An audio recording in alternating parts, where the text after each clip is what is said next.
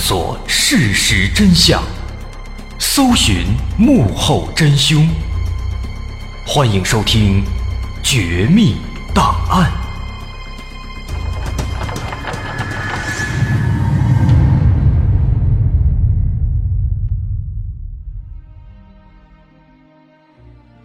还原事实，探索真相。欢迎您继续关注《绝密档案》，我是大碗。在上回我们说到，开封博物馆突然失窃，一夜之间六十九件文物丢失，总价值超过一亿元。经过三个多月侦查，从一起看似不相干的轿车失窃案入手，警方查到了远在湖北的武汉，并且成功的在武汉发现了嫌犯所开的白色。桑塔纳轿车，两名警察一直在跟踪这辆白色桑塔纳，而此时这辆桑塔纳停在了武汉海关大门口，一男一女从车上下来，走进了海关大厅。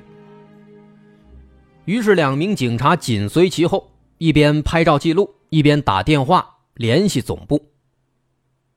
但是可惜的是，这辆白色桑塔纳似乎警惕心很强。人在下车之后没有多做停留，马上就被司机开走了。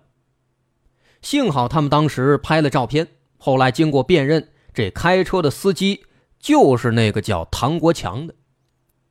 那由此也进一步证明这几名嫌犯他的确在武汉于是当晚，武汉市公安局派出了三千多名干警。把守住各主要的街道路口，拦截白色桑塔纳。时间到了第二天下午三点多，这辆白色桑塔纳终于在武昌小区东门被人发现了。但此时，这辆车里已经没人了。车上有一本驾照，驾照显示司机名叫刘进，家住武汉民主路四百五十八号。之后再比对白色桑塔纳的发动机型号，最终确定这辆车就是郑州金桥宾馆被盗窃的车辆。但是现在，这车在这儿，那几个嫌犯去哪儿了？警方不得而知。而这个驾驶本上写的刘进，他是不是嫌犯当中的某一个呢？警方也还没有确切证据，目前只能猜测这个刘进。他的确应该就是嫌犯的其中之一，他有可能是那个开车的唐国强，啊，因为这车上只有这一个人的驾驶本，而那天开车的就是唐国强，所以警方下一步要做的就是先找到这个刘进，进一步确定他的身份。刘进找到了，后来其他的几个人应该也就不远。而就在警方苦苦寻找刘进的时候啊，戏剧性的一幕发生了。十二月三号下午六点，警方忽然接到一条消息，说有一个叫杨长明的人，这个人啊在托关系，到处打听这辆白色桑塔纳的事好像很想知道这辆车到底发生了什么，他现在在哪儿。这让警方感到好奇。说什么样的人会对这辆跟重大案件有关的车那么关心呢？肯定不是车主，因为车主前面说了，人家知道车丢了，也在苦苦寻找。莫非说这个杨长明，他跟这起案子有关系吗？有了这个想法之后，警方当机立断，马上抓捕杨长明。这过程也很顺利。十二月三号当天，汉阳公安分局就把杨长明等人在汉阳区和平村抓获了。之后，警方对杨长明的家里进行了搜查，果然啊，搜出了五件文物。这五件文物全部都是博物馆当中被盗的藏品。可以说，这真的是得来全不费工夫啊！案犯自己送上门来了。面对搜出来的文物，这个杨长明也是无可辩驳，很快就供出了其他的同伙。首先，那个叫陈纳德的，本名叫刘农军，这个人是杨长明的表弟。另外，那个林莎，她本名叫刘进，啊，也就是说呢，这个刘进啊，他并不是那个唐国强。那个唐国强呢，人家真名叫文西山，他是刘进的朋友。而那个李军呢，有点意思，这李军啊，可能是个老实人，实在连化名都没起，就用自己真名啊，这住的宾馆什么的也没改。那么至此呢，也就是说呢，这个团伙现在一共有五个人了。前面我们提到的这四个，再加上现在这一冒头就被警方抓获的这个杨长明，而通过这个杨长明提供的信息，短短三天之后，警方就顺利的抓获了其他几名罪犯，唯独还剩下一个刘农军，也就是那个陈纳德。因为刘农军这人啊，确实非常狡猾，神出鬼没。连同伙都不知道他现在是到底在哪所以几天之后，十二月十号，公安部只能向全国发出通缉令，通缉刘农军。之后又过了十几天，开封警方得到消息，说有人在广州发现了刘农军的活动迹象。那事不宜迟，警方决定集中兵力在广州把他一举围歼。因为很明显了，如果不能在这儿把他及时捉拿归案，那么他很有可能会向国外潜逃啊。一九九三年一月九号中午十二点四十分，身在广州的河南警方获取了一条重要情报：刘农军派手下到广州市区了，但是呢，不知道要干什么。警方一听，赶紧部署埋伏。后来果然。当天下午两点四十分，发现了一个身穿夹克、戴墨镜的年轻人，鬼鬼祟祟的在广州街头出现了。这人呢，看来也不怎么聪明，打扮的本身就挺猥琐，再加上鬼鬼祟祟的，一看就不是好人，所以很快被警方抓获了。这一抓呢，果然在他身上搜到了刘东军跟他妻子林海滨的两本去往委内瑞拉的假护照。两张香港飞伦敦的机票，另外呢还有一些钱。那么根据这名男子交代啊，说刘农军此时正潜伏在青岛，准备去做整容手术，为出境做准备。于是青岛公安局赶紧行动，最终在一月九号晚上抓获了这起案件的头号嫌疑人刘农军。而之后在警方的极大压力之下。面对都已经招供的同伙，审讯了整整三天三夜，这刘农军也交代了他策划、指挥盗窃开封博物馆的全部犯罪事实。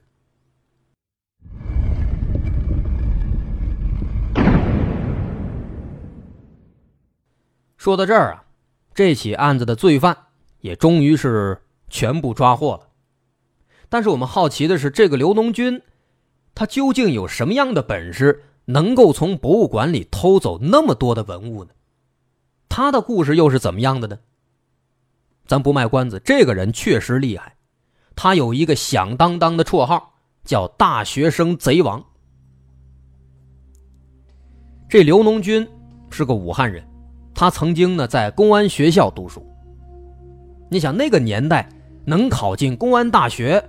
那都是天之骄子，原本这前途是一片光明。但是呢，没想到这个人啊，他有一个小毛病，爱偷东西。在学校期间，因为偷盗教学器材，被开除了。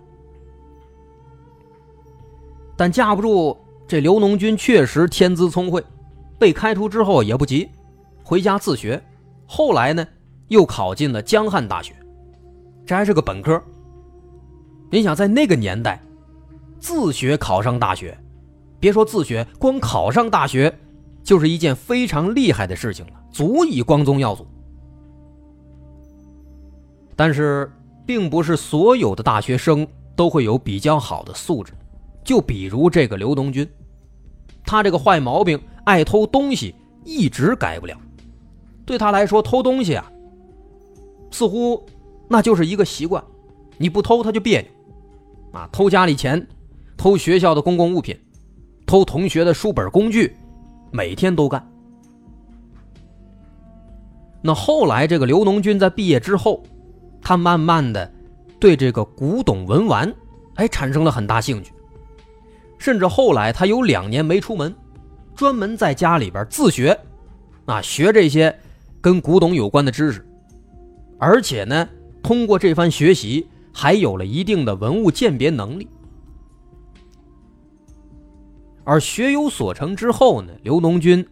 他也没有安分守己，没有找个像样的工作，而是长期在外活动，甚至还结识了港澳地区的一些黑帮组织，并且还得到了黑帮的认可。而且当时这刘农军心眼多呀，所以说呢，大伙给他起外号叫“计算机”。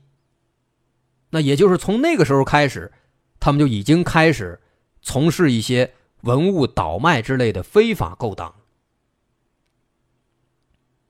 那再后来，刘农军发现这个最珍贵、最价值连城的文物，都在这个国家博物馆里面。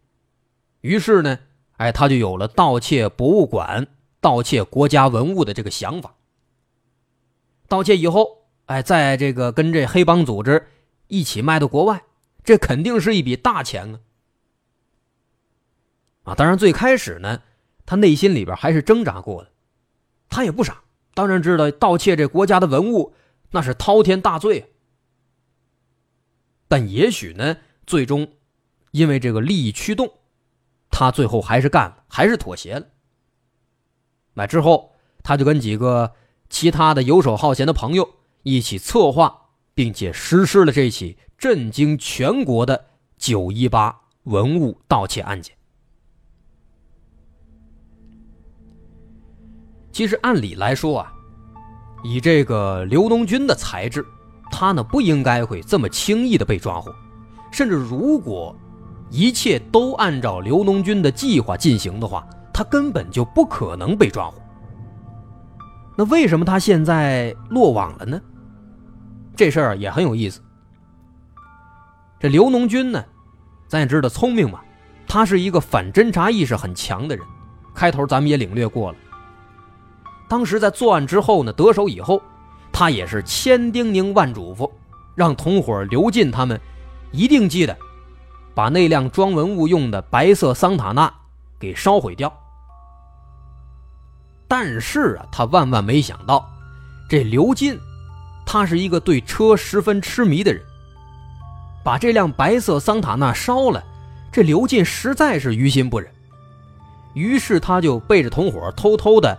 把这车自己藏起来了，哎，有时候趁刘农军不在，还偷偷的在街上开起来，还转悠转悠。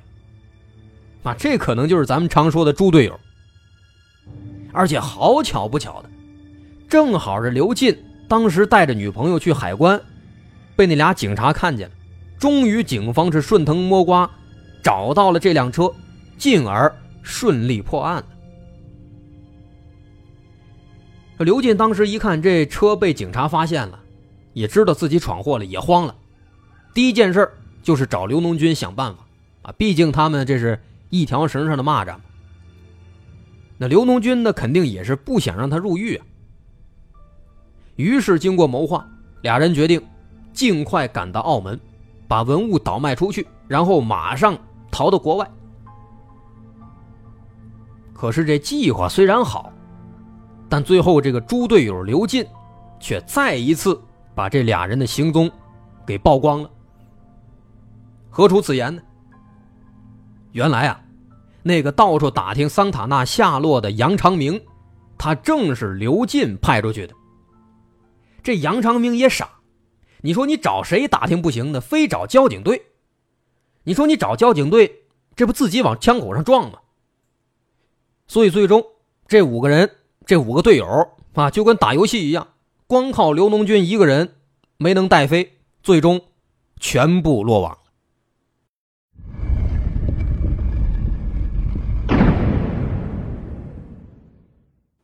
其实，纵观这整起案子，最让警方难以理解的是刘农军他究竟用了什么样的招式，能让博物馆里的红外线报警器没有做出一丁点的反应。在前面咱也提到了，警方在对现场勘查之后，发现的作案工具只有一把玻璃刀、一块红布和一个黑色夹子。这玻璃刀当然是为了把那玻璃棍切开的，但这红布和黑色夹子又是干什么用的呢？后来啊，通过对刘农军的审讯，警方心中的疑惑才最终解开。这刘农军呢，在作案之前是做了充分的准备的。你想想，去博物馆盗窃，第一大难题当然就是红外线报警器了。说当时呢，在研究一番之后啊，这个刘农军就发现，这红外线报警器它的一大优势，就是对光线非常敏感。但是呢，他发现，说这个东西啊也有一个小缺憾，它对红色的物体不那么敏感。而刘农军之前三次前往博物馆，其实就是为了用红布反复试验。哎，他把这红布。遮住报警器，然后轻轻的尝试接近文物，发现报警器呢压根儿没反应，这让他大喜过望，这才明白过来，原来这报警器对红色是如此的不敏感，一旦说拿红布把它包住，不管你后头干什么，他都发现不了。但人家博物馆也不傻，这报警器肯定不止一个，除了地上的。还有八个报警器是悬挂在天花板上，但即便如此，这也难不倒他。说刘农军当天晚上潜入博物馆之后，他们不是从大门撬锁进去的，他们从上边进去的，先爬上了这博物馆的顶棚。通过顶棚，他们来到了这个要偷的明清这文物展区。顶棚上不是很多那种艺术设计感。交错层次的各种，它有一些缝隙，然后呢，他们再透过这缝隙慢慢的倒掉下来，由上而下的下来，在这下来的过程当中呢，拿红布把这天花板上的报警器都给包上，包上之后，你光纯包不行，那布能掉下来，哎，这时候夹子有用了，红布包上，拿夹子一夹，哎，这样你手一松，它就包住下不来了。这如此一来，按照这样的步骤，八个报警器全部失灵，然后几个人从上面下来，就在博物馆里面开始了疯狂的盗窃。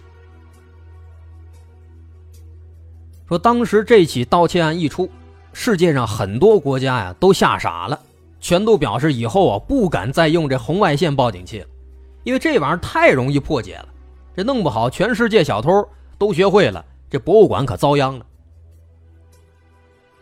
但是不管怎么说呢，这起惊天盗窃案的侦破堪称完美，因为所有被偷的文物最后都被顺利追回，包括主犯刘农军在内的几个罪犯也全部都被缉拿归案。